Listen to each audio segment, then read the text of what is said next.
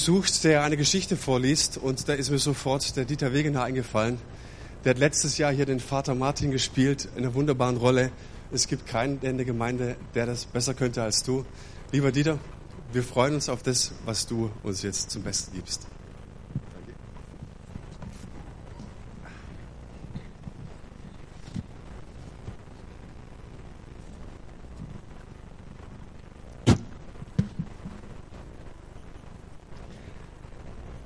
Schon oft hatten wir im Advent umsonst auf die weiße Pracht des Schnees gewartet.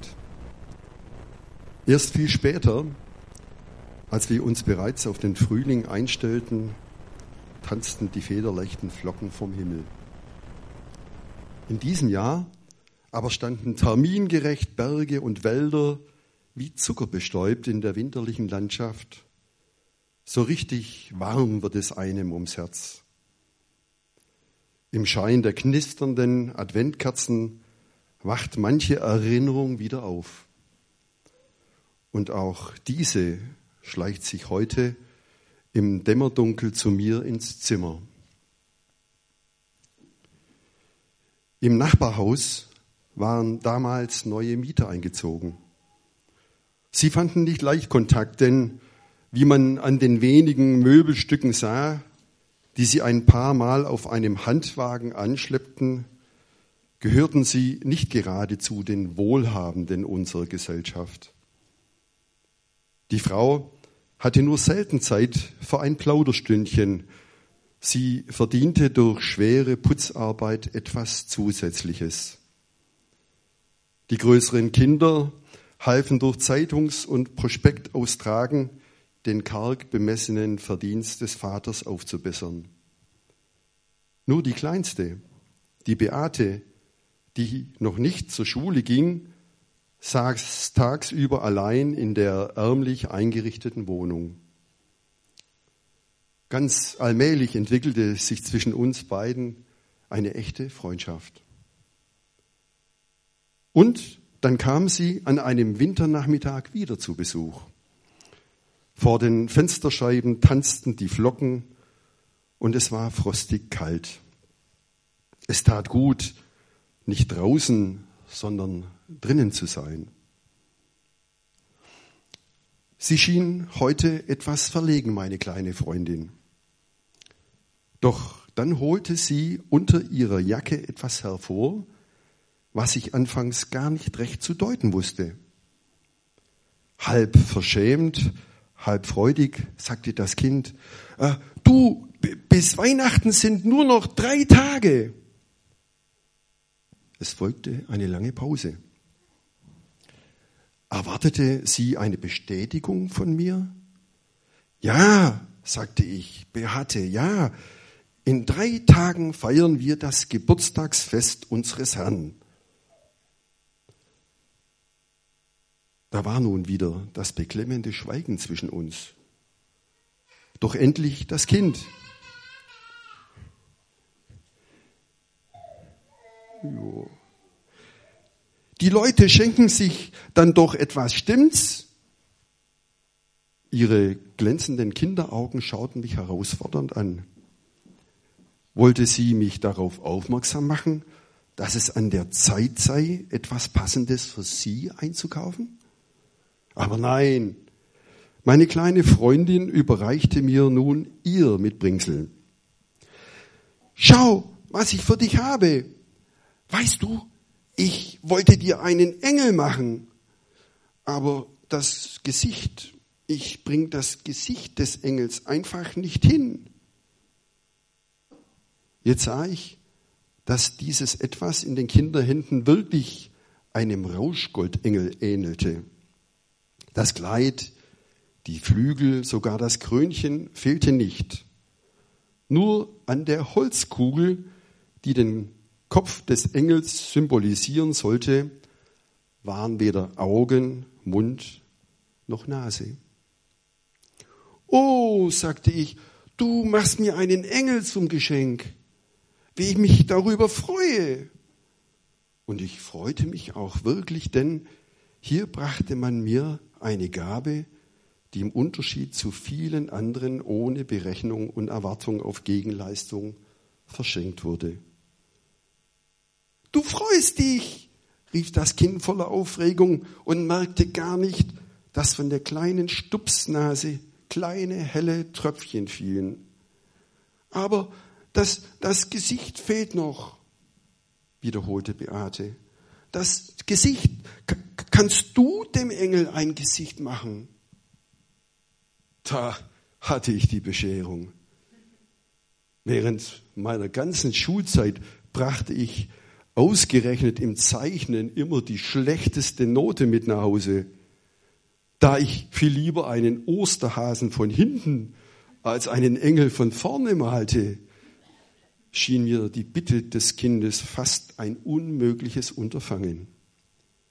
Nie in meinem ganzen Leben hatte ich auch nur den geringsten Versuch unternommen, das Gesicht eines Engels zu malen.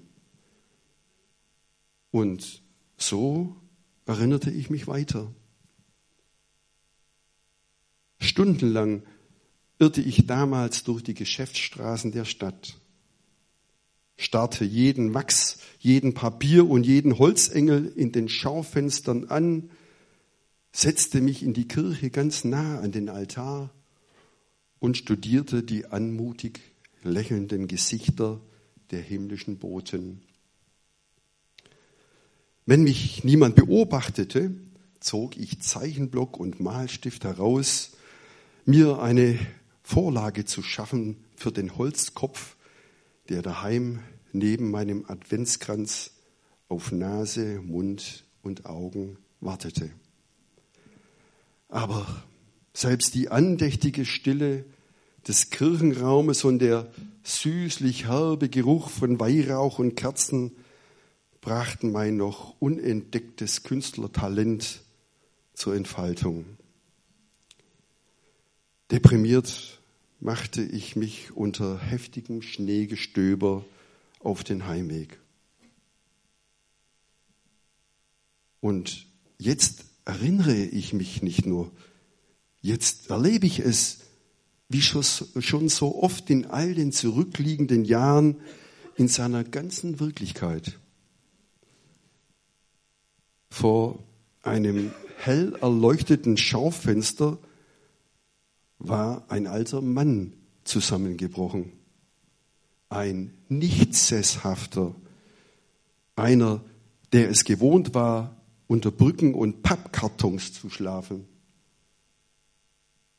Die spärlichen Pfennige waren aus seiner Bettlermütze in den Rinnstein gerollt. Die meisten Menschen gingen eilends vorüber. Es galt ja noch so viele Geschenke für das Fest einzukaufen. Andere blieben stehen, gaffend, schimpfend, wütend. Sind doch alles nur Alunken, diese Kerle. Wird wohl besoffen sein, der Gauner. Auch eine junge Frau mit einem kleinen Buben und einem Einkaufskorb in der Hand blieb stehen. Sie schimpfte nicht, sie tobte nicht, sie ging nicht vorüber. Wie selbstverständlich kniete sie sich auf das nasse Straßenpflaster, nahm mit mütterlicher Gebärde den Kopf des Gestürzten in ihren Schoß, holte aus ihrem abgestellten Korb einen schon festlich eine schon festlich verpackte Flasche heraus, entkorkte sie und hielt sie dem Bettler an die Nase. Sie rieb ihm mit dem Alkohol die eiskalten Schläfen ein und hauchte seine verdreckten Hände wärmend an. Plötzlich schlug der Gestürzte die Augen auf sah der Frau ins Gesicht und stammelte, Mutter, Mutter. Und dann hieß, Sie sind ja ein, ein Engel. Ich weiß nicht, wie die Geschichte da am Straßenrand weiterging. Doch das weiß ich. Ich werde es wohl nie vergessen. Ich rannte so schnell ich nur konnte nach Hause. Noch mit durchnässtem Mantel setzte ich mich zum Adventskranz und gab dem Engel ein Gesicht. Ich gab ihm das Gesicht jener gütigen Frau, die wie selbstverständlich im Schnee und im Dreck am Straßenrand kniete, die wie selbstverständlich einen verachteten Tippelbruder in ihre mütterliche Liebe nahm und ihm, dem ins Abseits verwiesenen, ein Stück Heimat gab, in ihren Armen und in ihrem Herzen.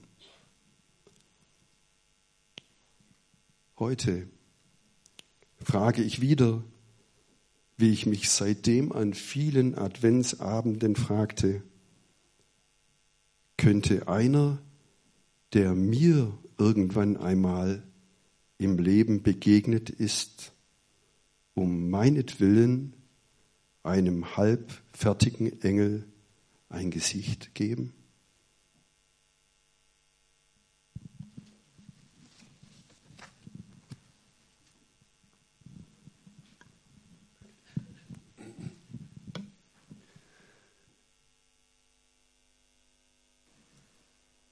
Bevor wir es vergessen, hier hinten auf dem Tisch sind kleine Geschenke und jeder Einzelne darf sich nachher ein Geschenk mit nach Hause nehmen. Hat sehr viel mit dieser Predigt zu tun und mit der Geschichte, die eben vorgelesen wurde. Ich dachte, ich sag's lieber jetzt, sonst ist die Poernte dahin. Also bitte diese, diese kleinen Geschenke nicht vergessen nachher, wenn ihr geht. Ich saß diese Woche an der Predigt und hatte genau diese Geschichte am Bildschirm stehen und es klingelte das Telefon. Und eine Bekannte aus Nördlingen war dran, die kommt ursprünglich aus Herbrichtingen, das ist hier gleich ums Eck. Und sie fragte mich, Manuel, wo kann man hier in Heidenheim Menschen oder obdachlosen Menschen begegnen und Geschenke bringen?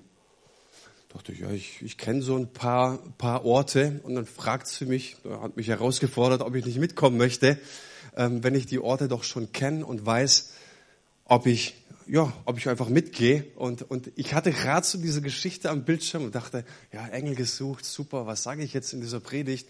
Und merkte irgendwie, wie die ganzen Ausflüchte kommen. Ja, keine Zeit und muss Predigt noch vorbereiten ne? und Kinder zu Hause und Geschenke kaufen und so weiter.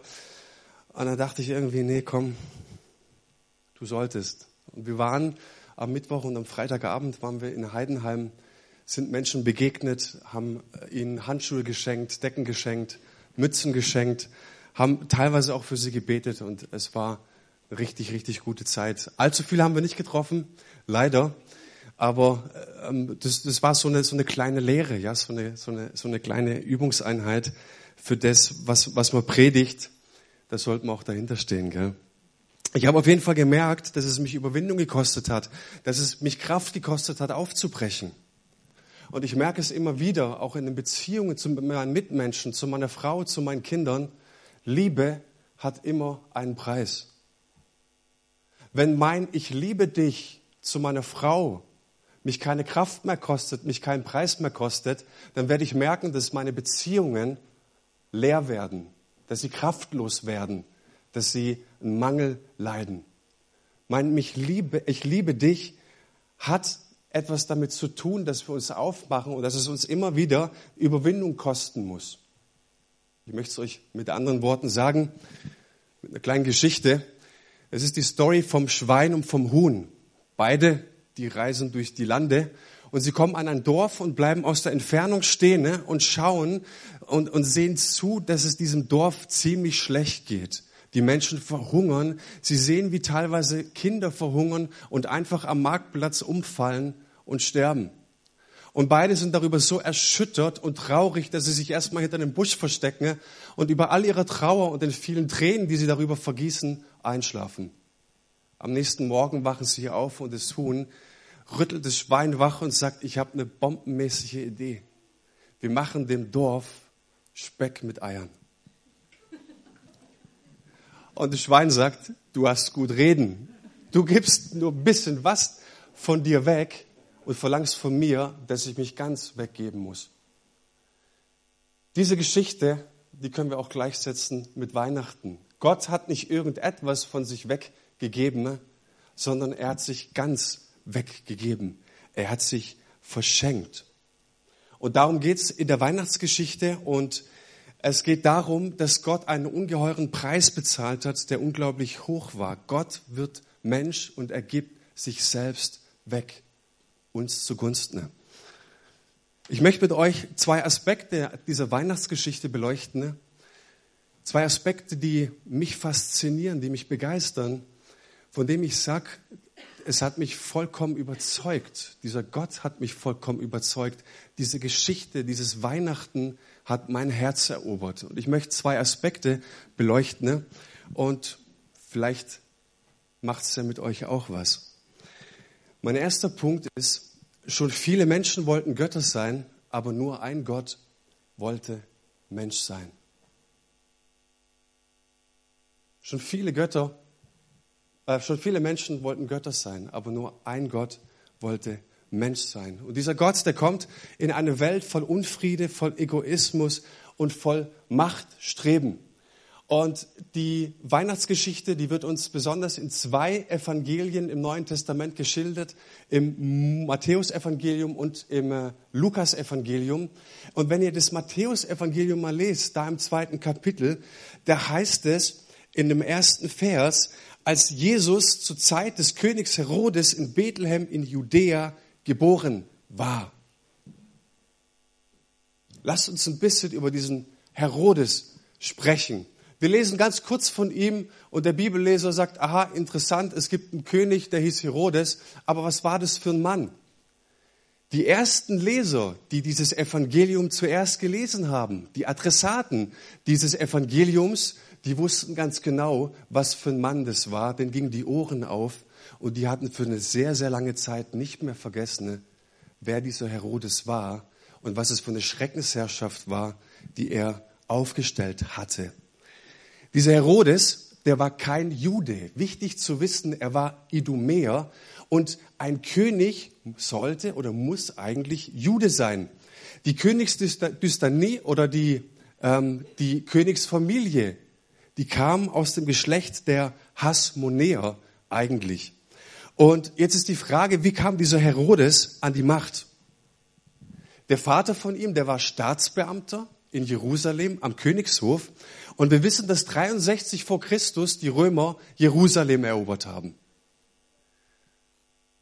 Und der Vater von Herodes, der wusste, wenn ich mich jetzt ziemlich bald auf die Seiten der Römer schlag, dann steht mir eine richtig blühende Zukunft bevor. Das hat er auch getan. Ne? Er hat sich auf die Seiten der Römer geschlagen und die haben das honoriert und haben ihn eingesetzt für eine sehr, sehr kurze Zeit, weil er umgebracht worden ist. Und Herodes selbst war auch betroffen und er musste fliehen. Und dann floh er ins Exil nach Rom. Und weil er nicht dumm war, ging er dort vor den Senat und sprach mit dem Senat. Und der Senat in Rom hat festgestellt, der Mann ist eigentlich ziemlich clever, der Mann hat das Zeug zum Regieren, wir geben ihm Truppen mit und er darf äh, mit Hilfe der römischen Truppen Jerusalem zurückerobern was er gemacht hat, was natürlich hier auch schon anfängt zu stinken. Ein König, der sein Königreich erobern muss. Ja, so fing das dann eben an. Und wir wissen aus der Geschichte, dass er das mit Erfolg getan hat. Er hat Jerusalem erobert. Und wenn du ein Königreich für dich erobert hast, dann ist die erste Priorität, du musst dir deine Macht sichern. Und wenn du dir deine Macht sichern möchtest, dann musst du wissen, vor wem du dein Reich zu verteidigen hast. Also wer sind deine Feinde? Und eine Partei, die stark gegen ihn war, war natürlich der jüdische Nationalismus mit seinem Messias-Glauben. Diese jüdischen Nationalisten glaubten, dass der Messias, der Erlöser, der Erretter, dass er kommt. Er war verheißen aus dem Alten Testament. Das war der Glaube von ihnen. Und der Herodes, der wusste natürlich auch, wenn ich kein Jude bin, dann kann ich das schlecht sein. Das heißt, er hat hier schon mal eine Feindschaft gegen diese Nationalisten, die er ständig im Auge behalten musste. Dann hat er natürlich die Hasmonäer gegen sich. Er hat seine Frau töten lassen. Sie war Hasmonäerin. Der Hohe Rat, den Sanhedrin, da hat er die Hälfte töten lassen. Alles, was nicht romkonform war, hat er beseitigt. Der hohe Priester, der eigentlich auch immer aus dem Haus der Hasmonäer kam, hat er den, den 16-jährigen König, der eingesetzt worden ist, bei sich im Swimmingpool ertrinken lassen und hat dann irgendeinen Spätzle von sich eingesetzt. Seine Söhne, die hat er nach Rom geschickt, hat eine Top-Ausbildung, ähm, die hat er auch eingesetzt und irgendwann mal ist auf den Trichter gekommen, Mensch, die Jungs sind Juden, weil die Mama Jude ist, die sind top ausgebildet, die sind eine Gefahr für mich, also hat er zwei seiner ältesten Söhne auch töten lassen. So, und so langsam merkten die Menschen, ne, da legt sich so ein Leichengestank auf Jerusalem. Das war eine Schreckensherrschaft, das war ein Terrornetzwerk, das er aufgebaut hat. Und zu guter Letzt sagte sich Herodes, ich habe eine brillante Idee. Jeder einzelne Jude, der soll einen Treueschwur auf meine Königsherrschaft ablegen. Und das hat er dann auch gemacht und viele haben es auch getan, bis auf ein paar tausend Pharisäer, wir sagen heute so fünf bis sechstausend Pharisäer haben aufgrund ihres Glaubens eben nicht diesen Treueschwur geleistet und er hat sie alle hinrichten lassen, teilweise kreuzigen. Überall waren Spitzel, überall waren Spione. Ich sag dir, auf keinem Marktplatz, in keiner Bäckerei, nicht zu deiner Ehefrau und von, zu deinen Kündern auch nicht. Du hast nicht über den Messias gesprochen. Psst, ja nichts sagen. Ja nichts sagen. Und jetzt sagt uns die Bibel, genau an der Stelle kommen jetzt drei fremde Männer aus Mesopotamien, 1300 Kilometer gereist und sie kommen an den Königshof und alles war mucksmäuschenstill und alle hatten Angst und die Jungs kommen an den Königshof und schreien laut, hey, hat irgendjemand den Messias gesehen? Hat irgendjemand den König der Juden gesehen? Wir haben seinen Stern aufgehen sehen. Wir sind gekommen, um diesen König zu huldigen und ihn zu ehren. Und dann sagt uns das Wort Gottes, und Herodes erschrak und mit ihm ganz Jerusalem. Da wären wir auch erschrocken, wenn jemand so, so mutig ist. Und jetzt fragst du dich vielleicht, ist das hier ein Geschichtsunterricht oder was, was willst du uns damit sagen mit diesem Herodes, mit diesem König? Was können wir daraus lernen? Wir wissen, ne, Gott wird Mensch in Form eines kleinen Babys.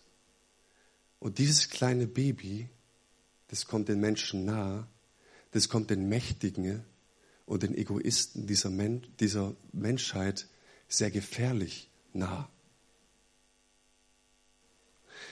Dieser Herodes, der steht für etwas. Und die Frage ist, warum wird er explizit erwähnt an dieser Stelle?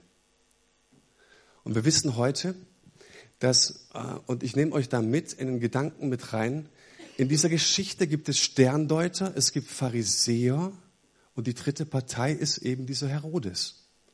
Und alle drei Parteien, die stehen für etwas im Menschen. Hochinteressant. Jetzt ist die Frage, für was steht dieser Herodes? Dieser Herodes, der ist repräsentativ für die menschliche Reaktionsweise wenn Gott den Menschen auf die Pelle rückt? Wie reagiert der Mensch, wenn Gott ihm auf die Pelle rückt?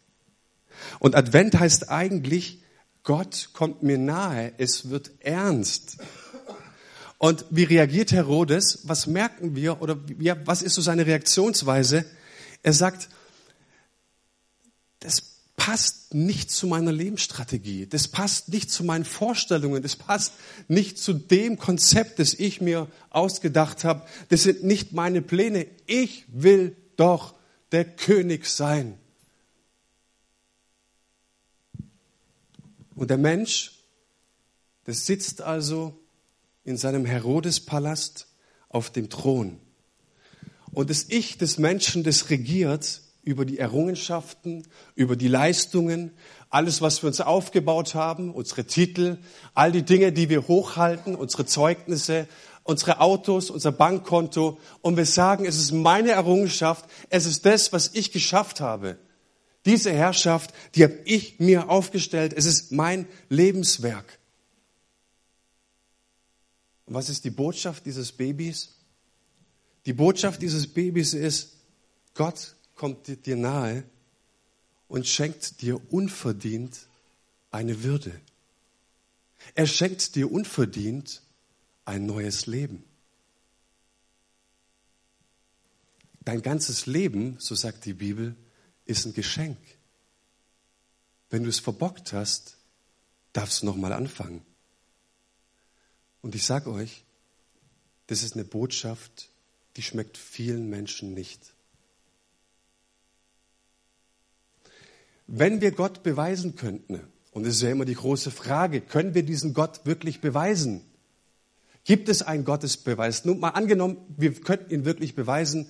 Ich könnte euch heute, wenn ihr geht, schwarz auf weiß ein kleines Manuskript, Manuskript mitgeben. Wir hätten den Gottesbeweis wirklich schwarz auf weiß. Er wäre bewiesen. Ist es die letzte Frage? Gibt es einen Gott oder nicht? Ich glaube, es ist oft eine vorgeschobene Frage. Denn die viel, viel wichtigere Frage ist nämlich, wenn es denn einen gibt, schmeckt er mir? Schmeckt mir dieser Gott? Schmeckt der mir, wenn der mir nahe kommt? Wer soll mein Leben regieren? Das ist die Frage. Das ist hier die Krux dieser, dieses ersten, dieser ersten zwei Verse in der Weihnachtsgeschichte. Wer soll regieren in meinem Leben? Ich selbst oder Gott? Und Herodes war klar, wenn dieser Jesus seine Herrschaft antritt, dann wird sich ganz schön was ändern. Wenn dieser Messias kommt, der vertritt nicht meine bisherigen Interessen, der ist kein Mitarbeiter in meiner Firma, ähm, der ist nicht in meiner Putzkolonne, der macht auch keinen Kaffee bei mir, sondern der wird sich dann auf den Thron setzen. Dieser Jesus, der bringt ein anderes Lebenskonzept. Und das schmeckt manchen nicht. Und so kommt dieses kleine Baby in der Krippe so manchen Menschen sehr gefährlich nah. Ein anderer Aspekt, der mich dabei fasziniert, ist, welchen Weg Gott gewählt hat. Er hätte ja eigentlich auch einen ganz anderen Weg wählen können. Und ich habe verstanden für mich, und was diese Geschichte auch sagt, dass diese Frau bei dem Engel gesucht, sich in den Matsch und die Nässe auf den kalten Asphalt kniet und so macht es dieser Gott auch. Er kniet sich eigentlich in den Irrsinn dieser Welt, in das Machtstreben dieser Welt, in die Brutalität, in den Terror dieser Welt. Ein paar Kilometer, wenn du schon mal in Israel warst, dann weißt du, Jerusalem und Bethlehem, das sind acht Kilometer, du könntest fast einen Stein rüberschmeißen. So nah ist es. Und dieses kleine Baby wird in Bethlehem geboren und ein paar Kilometer weiter ist der größte Terrorist aller Zeiten, der ohne mit der Wimper zu zucken ihn hat oder ihn wollte umbringen lassen. Und heute ist es geschichtlich nicht ganz gesichert, ob dieser Kindermord wirklich stattgefunden hat. Es ist leider nicht ganz gesichert. Aber was ich sagen kann, ist, ich würde es ihm zutrauen. Ich würde diesem Herodes zutrauen, dass er danach wirklich seine Soldaten losgeschickt hat und alle männliche Geburt hat töten lassen. Und da begibt sich dieser Gott hinein. Und es überzeugt mich. Dieser Gott überzeugt mich, muss ich euch sagen. Diesen Weg hat er gewählt und er zeigt damit, dass er keine Angst hat, bei mir zu sein. Ganz gleich, wie es in mir aussieht, ganz gleich, was meine Motivationen sind, ganz gleich, was ich verpockt habe, ganz gleich, was meine Geschichte ist, ganz gleich, was meine Fehler sind, mein Versagen, meine blinden Flecken, meine fauligen Ecken. Dieser Gott hat sich mir selbst sich hingegeben, hat sich selbst in mein Leben geboren und er hat keine Angst. Ich erinnere mich gut an, an Heiligabend ich hatte einen Großvater, der aus Russland kam, ein hartes Leben gehabt hat, ein sehr, sehr hartes Leben. Und ich erinnere mich an viele Weihnachtsfeste, an denen er stutzbetrunken auf, auf dem Boden lag. Und ich habe mich dafür sowas von geschämt. an Weihnachten. Erst gingen wir in die Kirche und dann hat sich mein Großvater so zugeballert, dass er nicht mehr konnte. Ich selbst habe die ersten vier Jahre meines Lebens mit meinem Papa verbracht. Danach hat er uns verlassen. Und mein Papa kam oft nach Hause, auch betrunken, und hat uns geschlagen. Drei, vier Jahre alt. Und es hat mein Leben dermaßen geprägt. Eine lange, lange Zeit hat es sehr, sehr geprägt. Und ich habe mich eine lange, lange Zeit in meinem Leben so geschämt dafür. Aber was ich euch sagen möchte, ist, dass es keine Theorie ist, von der ich rede, sondern dass ich wirklich gemerkt habe, dass Gott keine Angst hat, keine Skrupel hat, keine Scham hat vor meiner Geschichte, sondern er hat sich in diese Geschichte reinbegeben und hat mir angeboten, hey, wenn du möchtest, darfst du meine Geschichte zu deiner Geschichte machen. Und das habe ich getan. Und ich muss euch sagen, das hat mich überzeugt.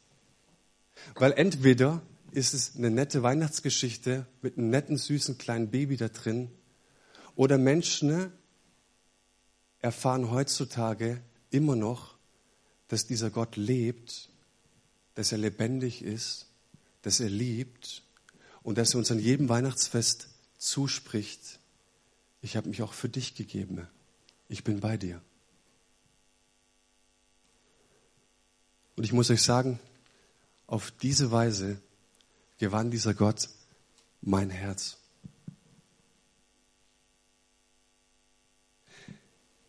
Der zweite Aspekt, was mich an Gott fasziniert und an dieser Weihnachtsgeschichte, er kommt als Diener. Das sagte er selbst und es ist ein tiefer Wesenszug von ihm. Er selbst kam als Diener. Und ich habe euch ein nettes Bild mitgebracht oder ein paar nette Bilder. Kannst du eins weiterklicken? Genau. Ich glaube, das ist ein Opossum da auf der Straße.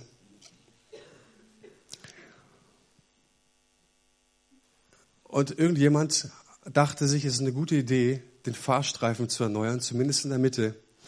Und die fahren da Kilometer lang, aber keiner hat dieses Opossum aus dem Weg geräumt und sie sind einfach drüber gefahren weil ist doch nicht mein Job. Das weitere Bild, das nächste Bild, hier genauso, da ragt ein Ast von der Straße raus und anstatt irgendjemand absteigt von seinem Gefährt und den Ast einfach einen Meter weiter reinschiebt, fährt man einfach außen rum. Warum? Ist doch nicht meine Aufgabe. Das nächste Bild, ah, das ist schon ein bisschen heftiger.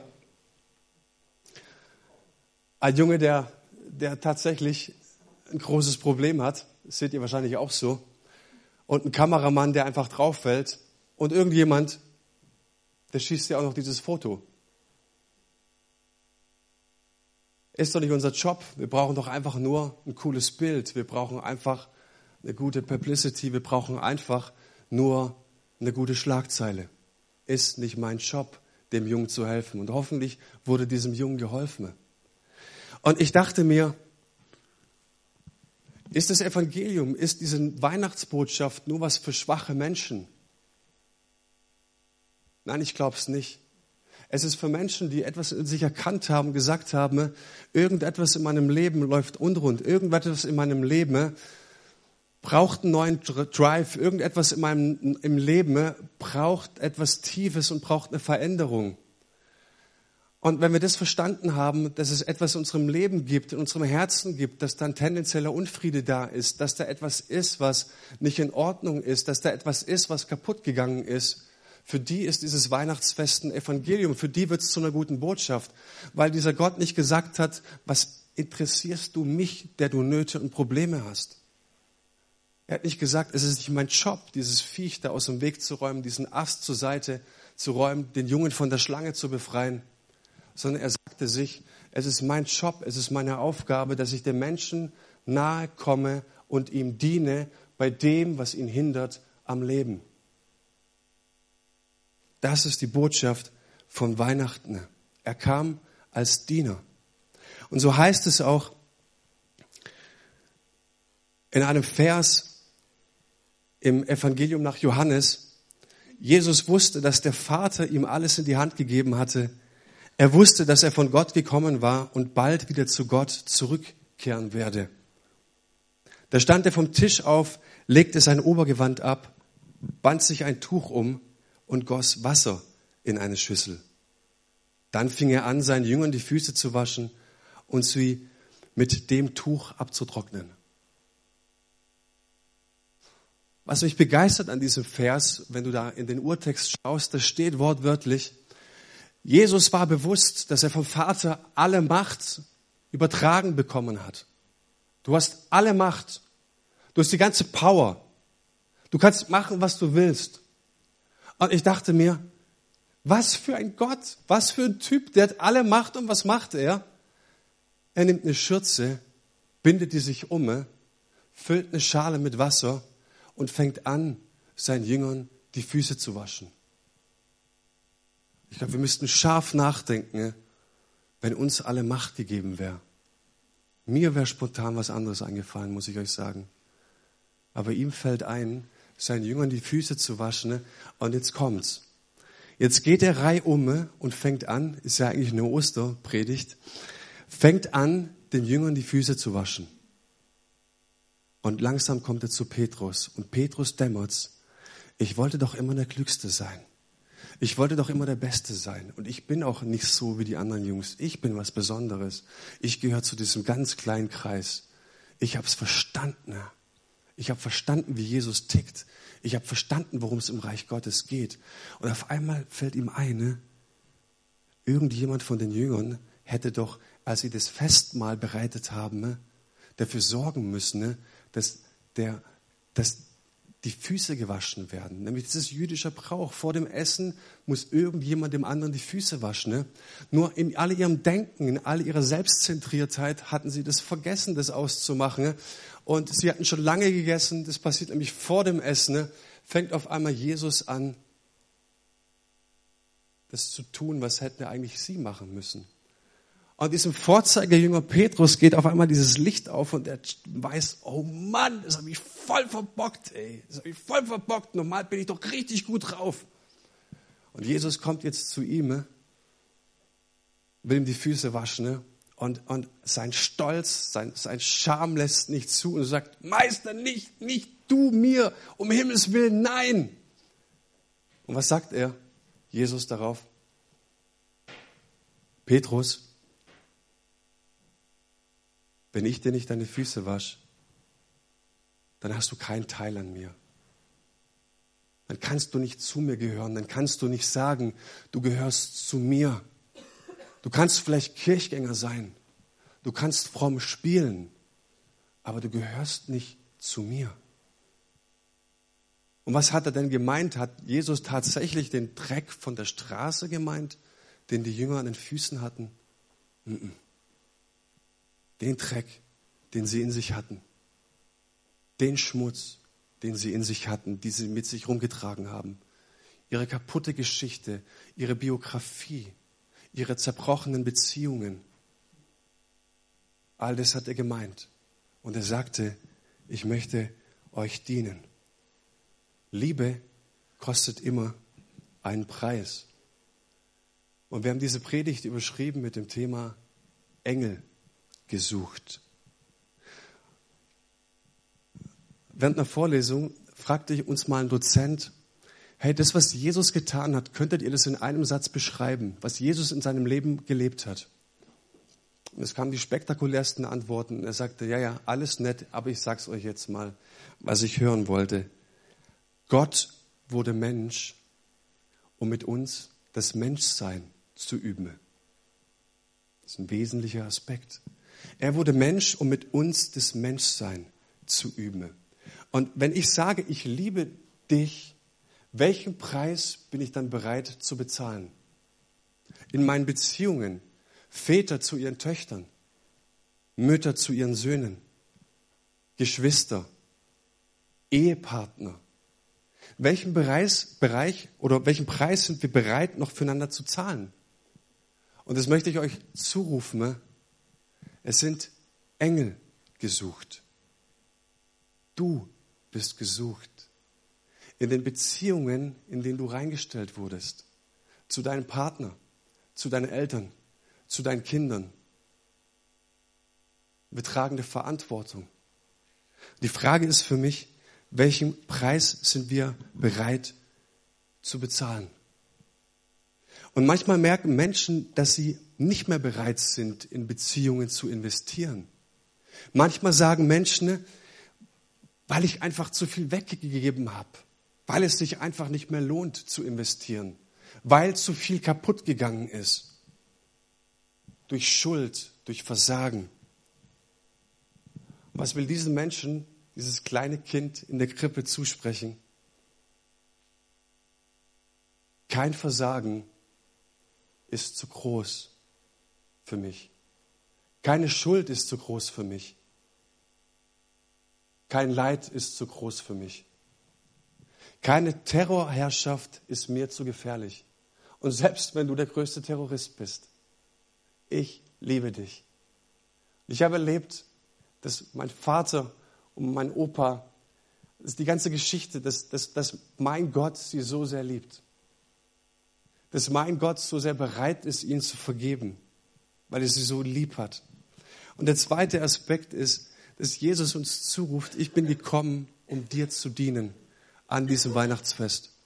Ich habe keine Angst vor dir, egal wer du bist und was du getan hast. Und ich bin gekommen, um dir zu dienen. Mein Dienst an dir soll nicht nur sein, dass du ein frommer Christ bist, dass du ein besserer Mensch wirst, sondern dass du von Herzen erlebst, dass es da etwas gibt in deinem Leben. Das ist Jesus, der für dich gekommen ist und gesagt hat, niemand hat eine größere Liebe als der, der sein Leben lässt für seine Freunde. Und ich glaube, dass Jesus heute Nachmittag jedem zusprechen möchte. Du bist mein Freund. Ich habe keine Angst vor deinem Versagen und ich bin gekommen, um dir zu dienen. Lass uns noch beten. Lieber himmlischer Vater, ich danke dir, dass, dass du deinen Sohn gesandt hast an diesem Weihnachtsfest. Ich danke dir zu, zutiefst, Herr Jesus, dass, dass, dass du uns lieb hast, dass du bereit warst, dich auf den Weg zu machen, Herr, um ganz bei uns zu sein. Ich will dich bitten, dass du diese Predigt gebrauchst, um zu jedem Einzelnen zu sprechen heute. Dass wir es nicht mit einem guten Rotwein, dass wir es nicht mit dem Entenbraten oder was auch immer es gibt, jetzt runterspülen, sondern dass du es weiter bewegst, Herr, dass du uns so lieb hast, Herr dass du ein Interesse hast an unserem Leben und nicht nur an den Schokoladenseiten, sondern du hast ein Interesse an all den Bereichen unseres Lebens, Herr. Du hast keine Angst vor uns, sondern du bist gekommen, um uns zu dienen, Herr. Wir möchten, dass dieses Wort wirklich über diesem Weihnachtsfest steht. Das bete ich in Jesu Namen. Amen.